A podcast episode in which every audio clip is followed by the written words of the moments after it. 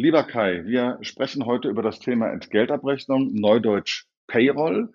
In diesem Bereich bist du schon relativ lange Zeit tätig. Mich würde interessieren, wie du in die Entgeltabrechnung gekommen bist. Das ist ja in Deutschland gar kein Ausbildungsberuf. Nee, ist es auch nicht. Das ist eine gute, gute Feststellung von dir. Ähm, ja, wie bin ich damals in die Entgeltabrechnung gekommen? Da muss ich eine kleine Geschichte erzählen, meine persönliche Geschichte. Also, ähm, ich reise jetzt mal mit dir ins Jahr 2016. Dort war ich damals beim großen Wirtschaftsprüfungsunternehmen beschäftigt und da war ich auch ganz normaler ähm, Personalsachbearbeiter. Also meine meine Aufgabe stand darin, die ganzen Elternzeitgeschichten darzustellen, vertraglich, Arbeitsverträge zu schreiben und so weiter. Also das ganz normale klassische ähm, ja, Admin-Geschäft sozusagen. So, und dann habe ich ähm, als, als zusätzlichen Auftrag hatten wir da schon die Stammdatenanlage für die Payroll. So, das haben wir dann gemacht. Und ich habe mich immer gewundert, jetzt bin ich fertig damit. Und ich habe mich immer gefragt, wie wird das jetzt weiterverarbeitet? Was macht die Payroll damit, die Entgeltabrechnung? So, was, äh, ich ich glaube, ich wäre da nie weggegangen. Das war ein cooler Laden und so weiter. Aber nach fünf Jahren kam dieser Laden auf die Idee und sagte, hey, wir verlagern jetzt die Verwaltung nach Düsseldorf. Wir waren damals in Frankfurt, es wurde nach Düsseldorf verlagert. So, und in dem Moment musste ich mich ja umschauen. Entweder gehe ich mit oder äh, ich, ich gehe dort weg. So, da habe ich mich beworben überall. So, da hatte ich Schwierigkeiten, echt so einen neuen Job zu bekommen. Und dann habe ich es in andere, bin ich mal rübergegangen ins andere Team. So, und da habe ich geschaut. Ich dachte mir, was ist denn hier los? Ähm, kennst du im Western diese, diese, wie soll ich sagen, diese Heubüsche, die da so durchfliegen? Ja. In diesen Filmen, so musst du es vorstellen, so war das da. Und das war die Entgeltabrechnung. Die hatten, die Leute, die hatten in, innerhalb von Wochen einen neuen Job. Und da dachte ich mir, ey, cool dann werde ich mich doch in die Richtung entwickeln. Das habe ich dann auch getan. Das war sehr schmerzvoll, ähm, weil es ja kein Ausbildungsberuf ist. Das habe ich dann irgendwie geschafft. Äh, kann ich ja später noch was drüber erzählen. Der, der harte Weg. Aber seitdem musste ich mich nicht mehr bewerben. Seitdem sind Unternehmen auf mich zugekommen und haben mich gefragt, hey, komm doch zu uns, wir zahlen dir das und das und so weiter. Ich musste jetzt nicht mehr jemanden anbaggern, hey, nimm mich, sondern die Firmen kamen zu mir und haben mich angebaggert. Hey, was ist dein Preis, dass du zu uns kommst? Und das ist so richtig cool gewesen. Also seitdem mache ich mir eigentlich um meinen Job keine Sorgen mehr. Das ist so richtig cool, finde ich. Das ist auf der einen Seite eine gute Nachricht, die mich für dich freut, aber dahinter steckt eine schlechte Nachricht, nämlich das Thema Fachkräftemangel, gerade in der Entgeltabrechnung. Das wissen wir ja beide. Wir hatten früher, als ich angefangen habe in der Praxis, das ist schon Jahrzehnte her letztlich, ähm, genug Entgeltabrechner. Das war alles gar kein Problem. Mhm. Und inzwischen ist es so, mein Eindruck zumindest, zwischen 30 und 45 ist ein riesiges Loch, da gibt es viel zu wenige. Die Älteren gehen bald in Ruhestand und der Nachwuchs bleibt aus. Ja. Obwohl, der, obwohl der Job, wie ich finde, sehr attraktiv ist. Was glaubst du, warum bleibt der Nachwuchs aus? Liegt es daran, dass es kein Ausbildungsberuf ist und dass man Quereinsteiger sein muss? Welche Gründe könnte es noch haben? Dass die Leute nicht in so einen sicheren Bereich wie die Entgeltabrechnung gehen, wo sie wissen, sie werden immer einen Job haben. Ja, der hört sich am Anfang jetzt erstmal der Beruf als Entgeltabrechner erstmal ähm, ja nicht gerade sexy an. Ne? Das ist halt was anderes, wenn man als Recruiter irgendwo unterwegs sind, dann die Leute dann einsammeln soll und dann überreden soll, ja, komm her, komm zu uns, überzeugen, verkaufen muss. Naja, das ist halt in der Entgeltabrechnung ganz anders, muss ich sagen. Ähm, aber das Problem ist daraus, es ist, es ist, es mutet so an, ah, die graue Payroll, da ist nichts los, das ist fachfern, die machen einmal im Monat, ja, Knöpfchen drücken, ein paar Sachen erfassen und so weiter. Aber das ist ja falsch. Das ist ja falsch. Also ähm, man kommt da rein in das Thema und dann muss man äh, äh, ja mit Menschen arbeiten. Das vergessen die meisten. Und Payroll ist gar nicht so schlimm. Man denkt alle, oh nein, Payroll, oh, Sozialversicherungsrecht, Steuerrecht, oh mein Gott. Nein, es ist das Thema, man muss wirklich das Thema so rüberbringen, dass es auch jeder versteht. So, und das ist das, das Thema an der Sache. Also wenn ich, äh, wenn ich damals, ich spreche jetzt mal von mir, wie ich da reingekommen bin. Ich äh, bin ins kalte Wasser geschmissen worden damals. Und dann habe ich gesehen, oh mein Gott, total überfordert, das Telefon klingelt und so weiter. So, und dann ähm, dachte ich mir, äh, äh warum muss ich das machen? Warum kommt, warum kann ich die Fragen nicht beantworten und so weiter? Äh, es hat mir auch keiner erklärt. Dann habe ich versucht, über Fachbücher mir das Wissen anzueignen. So. Sehr hart. Ich habe es meistens nicht verstanden. So, und ich glaube, da ist das Problem. Wenn du so ein Fachbuch aufmachst, siehst du einen Haufen Paragraphen und deswegen und die Grundverordnung da und wie auch immer und der Vertrag und was weiß ich. Das ist alles das ist Bullshit. So, kommt, so, so bekommt man keinen Nachwuchs. Man muss den Leuten das so beibringen, man muss ihnen die grundsätzlichen Systeme beibringen in der Entgeltabrechnung. Wenn man die drauf hat, ist es gar nicht so schwer und der Rest kommt von alleine. Es ändert sich ständig was. Aber wenn man das Grundgerüst hat, ist es eigentlich relativ cool sogar da zu arbeiten, weil man arbeitet mit den Menschen. So, mhm. und das ist, glaube ich, ein großes, großes Problem. Es ist einfach, äh, Payroll ist zu weiß ich nicht, erstmal Anfang, ja, das ist so, so, so grau, das ist so komisch, da will keiner mit, mit zu tun haben, das ist zu kompliziert. Es ist gar nicht so kompliziert, wenn man weiß, wie man es rüberbringt. So, und ich glaube, da ist ein ganz großes Thema an der Geschichte. Es ist einfach nicht, es gibt keine Werbekampagne oder so für, für Payroller oder ja, komm in die Entgeltabrechnung, das ist cool, hier komm, wir zeigen dir das mal oder so. Sondern das ist einfach nur, oh nein, das, das muss man machen, aber nicht freiwillig. Das ist so, glaube ich, gerade das Thema. Ich glaube, das habe ich zu guten Teilen ähnlich erfahren wie du. Und mir fällt noch ein weiteres Thema ein. Das sind nicht nur Fachbücher, sondern auch Fachschulungen. Ich bin ganz oft, das darf ich jetzt bekennen, fast eingeschlafen bei diesen Fachschulungen, die ja damals noch in Präsenz waren, weil ich es so langweilig fand. Und weil ich nicht erkennen konnte, wie hängt das, was ich da jetzt höre, eigentlich zusammen mit dem, was ich praktisch machen muss. Mir fehlte oft die Praxisbezogenheit. Es wird dann ganz viel theoretisches Wissen in dich reingestopft. Ja. Du hast das Gefühl, das musst du alles wissen. Äh, aber dir wird gar nicht klar gemacht, in der Praxis sieht es anders aus. Da ist es, wie du sagst, ja eine Arbeit mit Menschen. Das macht man sich oft zu wenig klar. Mit ja. Menschen, die oft Fragen haben, die in Nöte geraten können, auch weil sie in der Entgeltabrechnung was nicht verstehen oder Probleme mit Krankenkasse, möglicherweise auch mit äh, Arbeitslosigkeit, Arbeitsbescheinigungen und anderen Dingen haben. Ähm, deswegen die Frage an dich, wie hast du das empfunden mit dem, mit dem, mit dem Thema Fachschulungen und wie gehst du heute damit um, wenn du den Leuten was erklärst? Also Fachschulung, das war auch so, so ein Thema. Also ich war, also ich, ich habe es ja äh, wirklich gelernt, das Handwerk durch Schmerz. Also muss man sagen, ich war zwei Monate dann wirklich in der Payroll gelandet, in der Entgeltabrechnung bei einem Unternehmen. Ja, und nach zwei Wochen, äh, nach zwei Monaten war dann die Dame weg.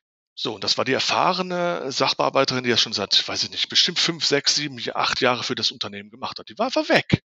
Und saß ich damals da mit meinem, mit meinem Vorgesetzten und dann saßen wir da und hatten den Druck, ja, verdammt, die Leute brauchen ihr Geld.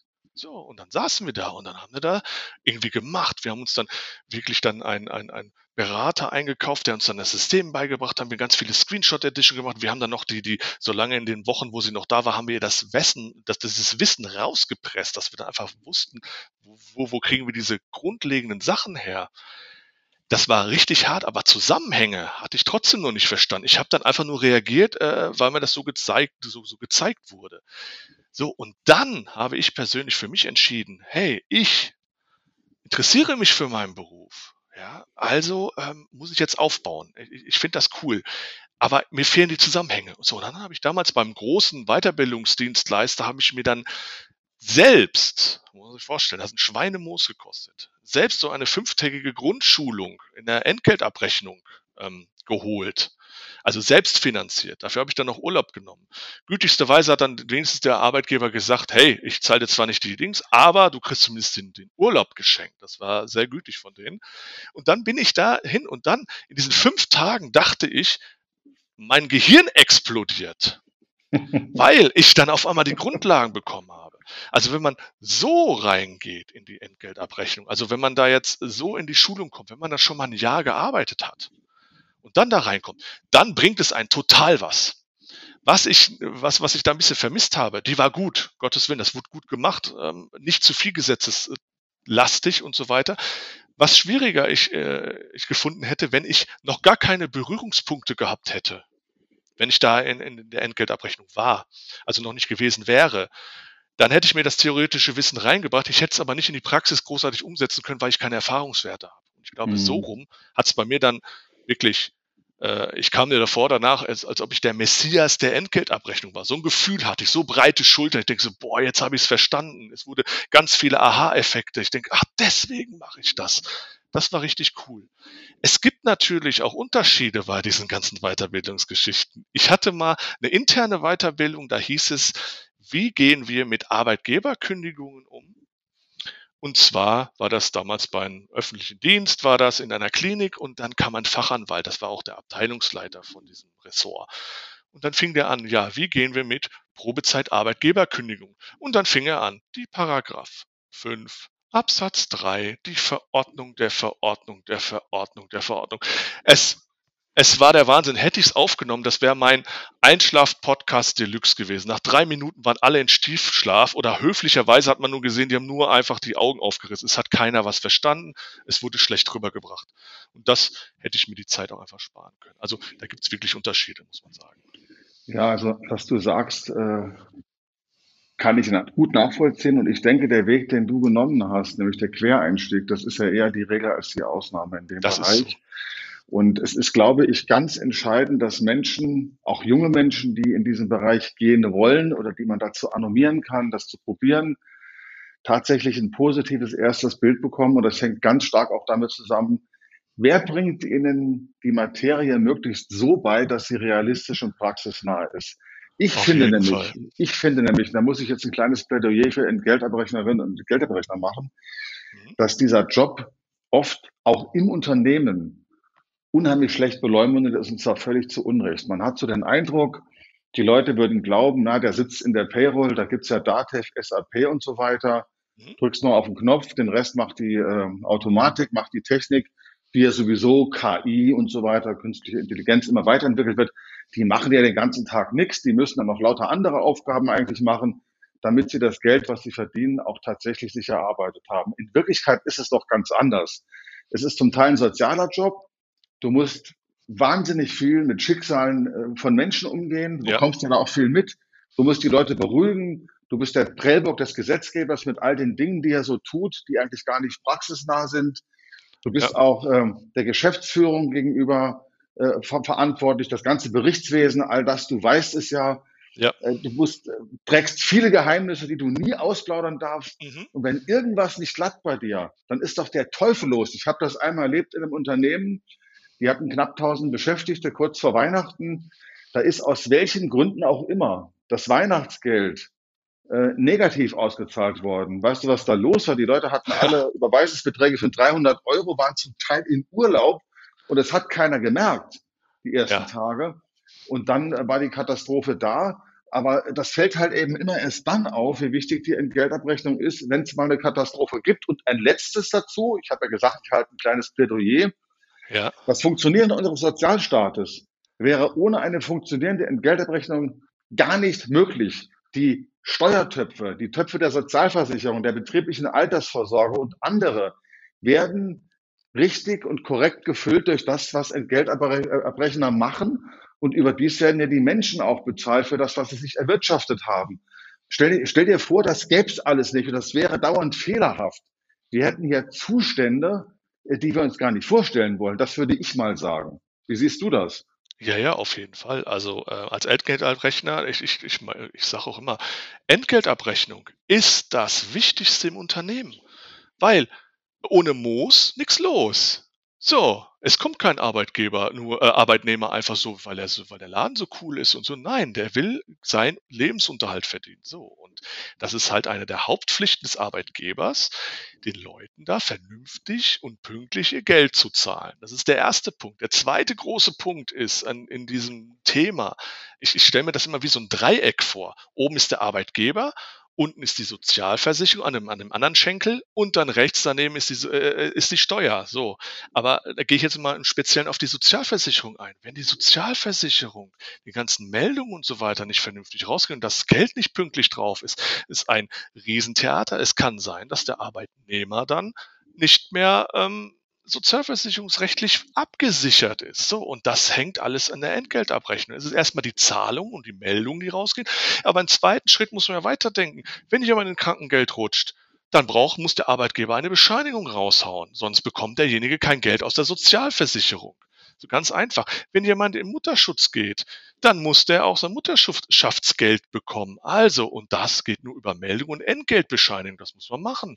Und das sind so Themen, das wird sehr gerne vergessen. Also, das schlimmste Anruf ist, wenn ein Familienvater anruft und sagt, ganz freundlich, man hört im Hintergrund die drei Kinder und er sagt, hey, ich habe kein Geld bekommen ähm, was ist denn da los? Und dann haben wir einfach damals vom Kunden nicht mitbekommen, dass derjenige schon zwei Wochen im Krankengeld ist. So, mhm. und dann kommt man ins Grübeln. Dann denkt man auch so, oh mein Gott. Und da sieht man erstmal, wie wichtig dieses, dieses, diese Thematik ist. Muss man weiterdenken, weil das ist nicht nur einmal im Monat Knöpfchen drücken, dann läuft das alles. Klar, die Software unterstützt einen dabei. Aber als Entgeltabrechner ist ganz wichtig, dass man weiß, rechnet die Kiste denn richtig? Der Entgeltabrechner muss wissen, kommt das richtig hinten raus? Und wenn nicht, muss man dagegen angehen oder es anders eingeben. Man muss eine Vorstellung davon haben, was hinten rauskommen soll auf der Entgeltabrechnung. Und ist das denn richtig oder falsch? Das ist ganz wichtig. Gehen wir mal noch einen Schritt zurück. Ich greife das auf, was du gerade eben gesagt hast, nämlich nur aufs Knöpfchen drücken. Du kennst die Situation ja auch sicherlich äh, nicht nur vom Chef, das ist ja oft auch in den Unternehmen der Fall, ja. äh, dass Personalleiter sogar und Geschäftsführungen äh, glauben, in der Payroll äh, herrscht dauernd Party, weil man dann nur einmal im Monat auf den Knopf drückt. Im Freundeskreis ist es dasselbe. Du kennst sicher auch die Situation, du gehst abends weg.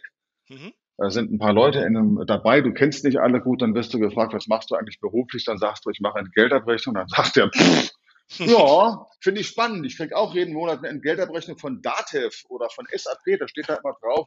Das ist doch vollautomatisch. Sag mal, was machst du denn sonst so äh, in deinem Leben? Hast du noch einen richtigen Job? Deswegen mal die ganz direkte Frage an dich. Welche Aufgaben hat die Entgeltabrechnung wirklich? Du hast mal so ein Phasenmodell entworfen, wenn ich mich richtig erinnere. Möchtest ja. du ein bisschen was darüber erzählen? Ja, sehr gerne, sehr gerne. Also äh, auf dieses, diese vier Phasen der Entgeltabrechnung bin ich gekommen, weil äh, mich persönlich auch bei der Arbeit, mich eine, eine, eine Studentin hat mich gefragt, ganz einfach, hey Kai, was, was, was ist deine Aufgabe? Ja, ich mache Entgeltabrechnung. Ja, und was, was, was machst du denn eigentlich den ganzen Tag? Es gibt doch nur im Prinzip, hört man ja sehr oft, es gibt ja nur einmal im Monat Geld. So, Fand ich sehr witzig. In dem Moment wusste ich nicht, was ich äh, entgegnen soll, weil ich da noch kein Konzept hatte. Ich denke mir, das ist eine gute Frage. Wie gebe ich dir das jetzt mit? So, und dann habe ich äh, mir ein Vier-Phasen-Modell aufgebaut. Also sprich, ich habe da ein Video drüber gemacht. So. Und in diesem Video geht es um die vier Phasen der Entgeltabrechnung. Und die erste Phase ist einfach die Planungsphase und gleichzeitig Erfassungsphase. Also die Daten müssen ja in die Kiste rein. So. Und in diesem Moment ähm, guckt man sich am Anfang des Monats an, was steht denn jetzt an? So, und dann schaut man sich das an. Okay, es gibt diesen Monat Weihnachtsgeld, es müssen die ganzen Weihnachtsgelder müssen äh, in die Kiste rein. Die müssen ermittelt werden und dann muss quergeschickt werden, kriegt auch jeder was und so weiter. Wenn man damit fertig ist, macht man das Tagesgeschäft. Eintritte, Austritte, keine Elternzeitler, äh, wie auch immer. Die ganzen Fehlzeiten müssen da rein, ja, die ganzen Krankmeldungen und so weiter. So, und wenn man damit fertig ist, geht es in die Phase 2. Die Phase 2 ist die Testabrechnung.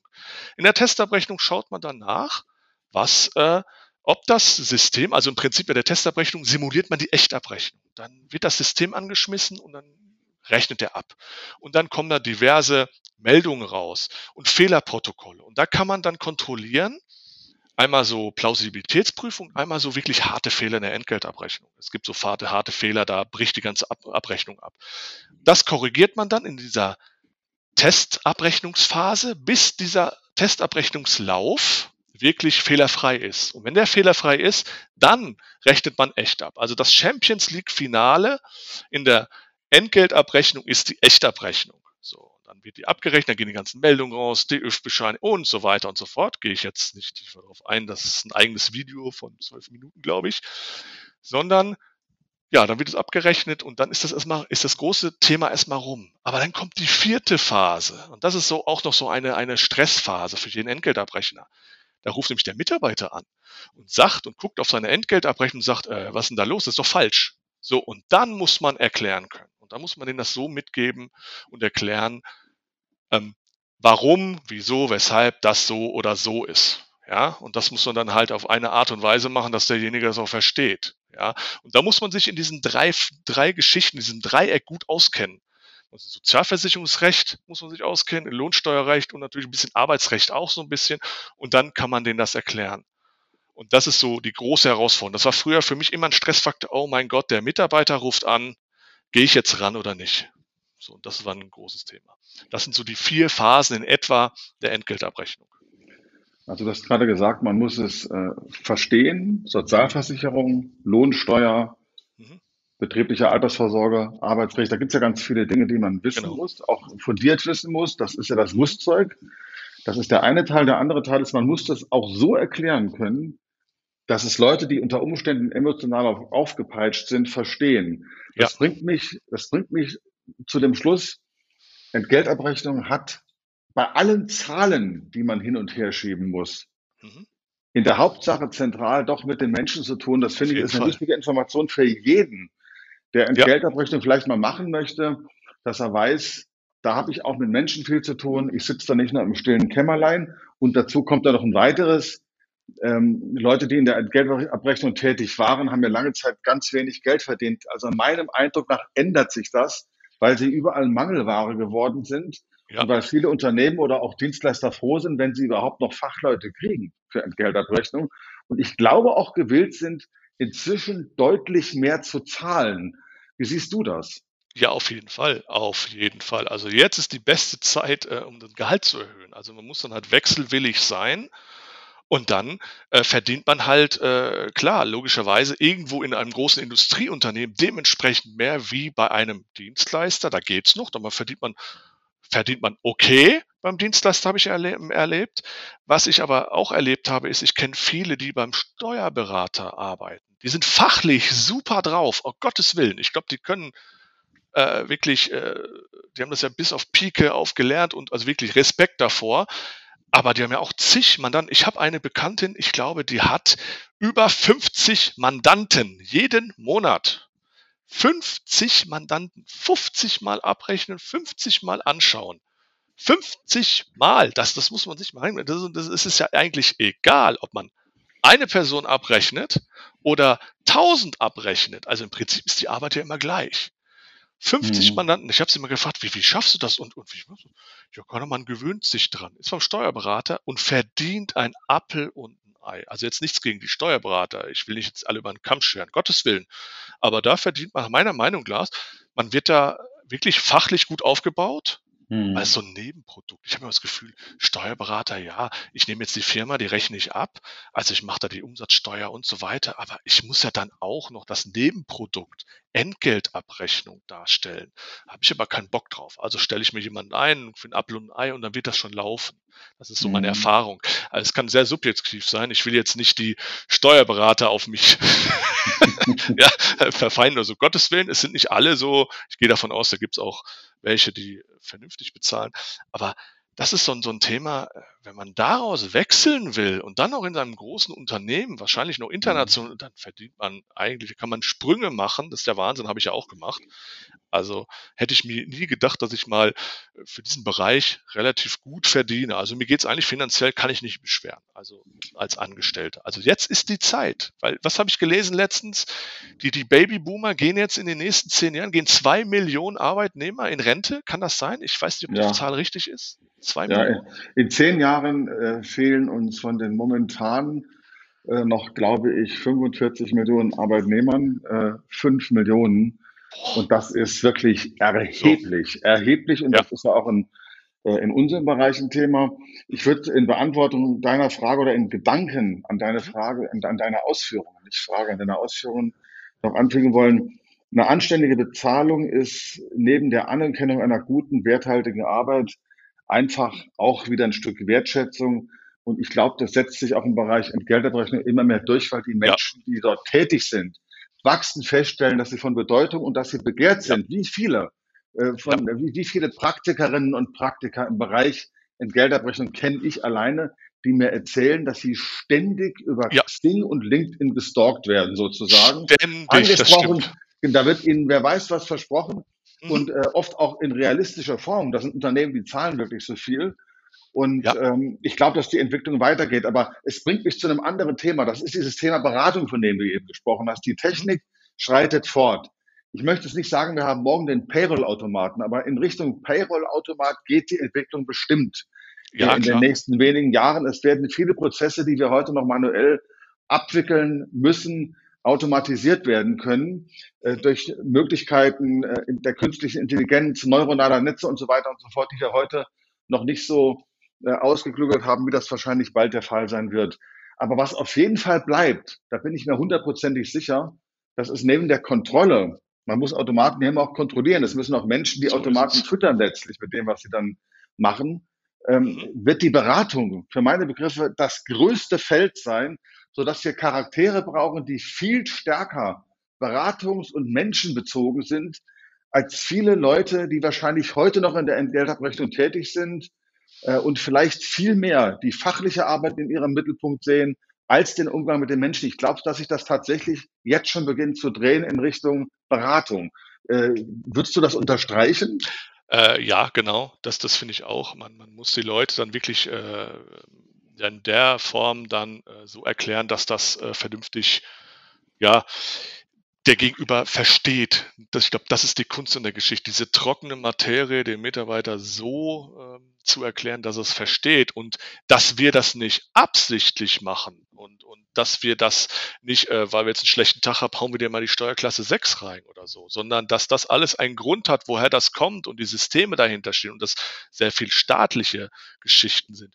Ähm, man muss aber aufpassen bei der Beratung sozusagen. Das ist ein schmaler Grad. Ne? Wir, wir, wir dürfen ja nicht steuerlich beraten. Ich sage dann immer so, das sage ich dir jetzt mündlich, wirst du nie von mir schriftlich bekommen. So erzähle ich das dann. Das ist meine Einschätzung. Ich gucke jetzt mal mit dir zusammen über den Tellerrand und dann schauen wir mal. Aber du kannst mich nicht festnageln, ich darf dich nicht steuerlich beraten. Das ist immer so der, der schmale Grad, den man geht.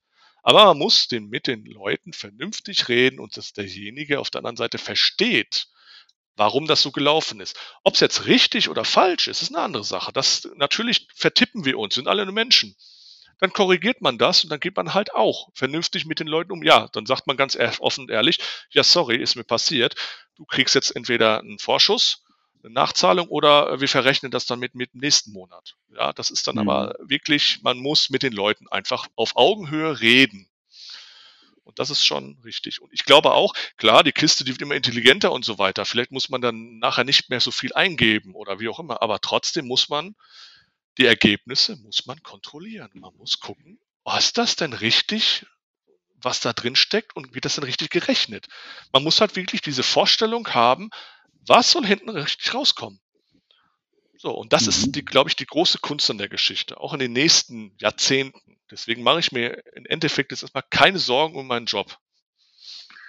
Ich glaube, wir haben das äh, Thema Entgeltabrechnung, Beruf des der Entgeltabrechner, Entgeltabrechnerin jetzt einmal umrundet. Das hat äh, mir zumindest große Freude gemacht. Ich würde gerne abschließend dich was fragen. Ja, gerne. Wenn du, drei, wenn du mir mal drei Worte sagst, warum begeistert dich die Entgeltabrechnung? Mich interessiert, welche Worte das sind. Drei Worte, da muss ich mal kurz überlegen hier. Also einmal würde ich sagen, lebensnah oder praxisnah, also wirklich fürs Leben, für den Menschen, für den Leben, fürs Leben, das.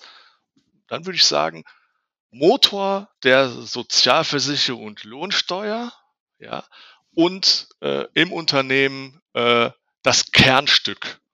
So würde ich es vielleicht formulieren, ganz grob, ganz spontan.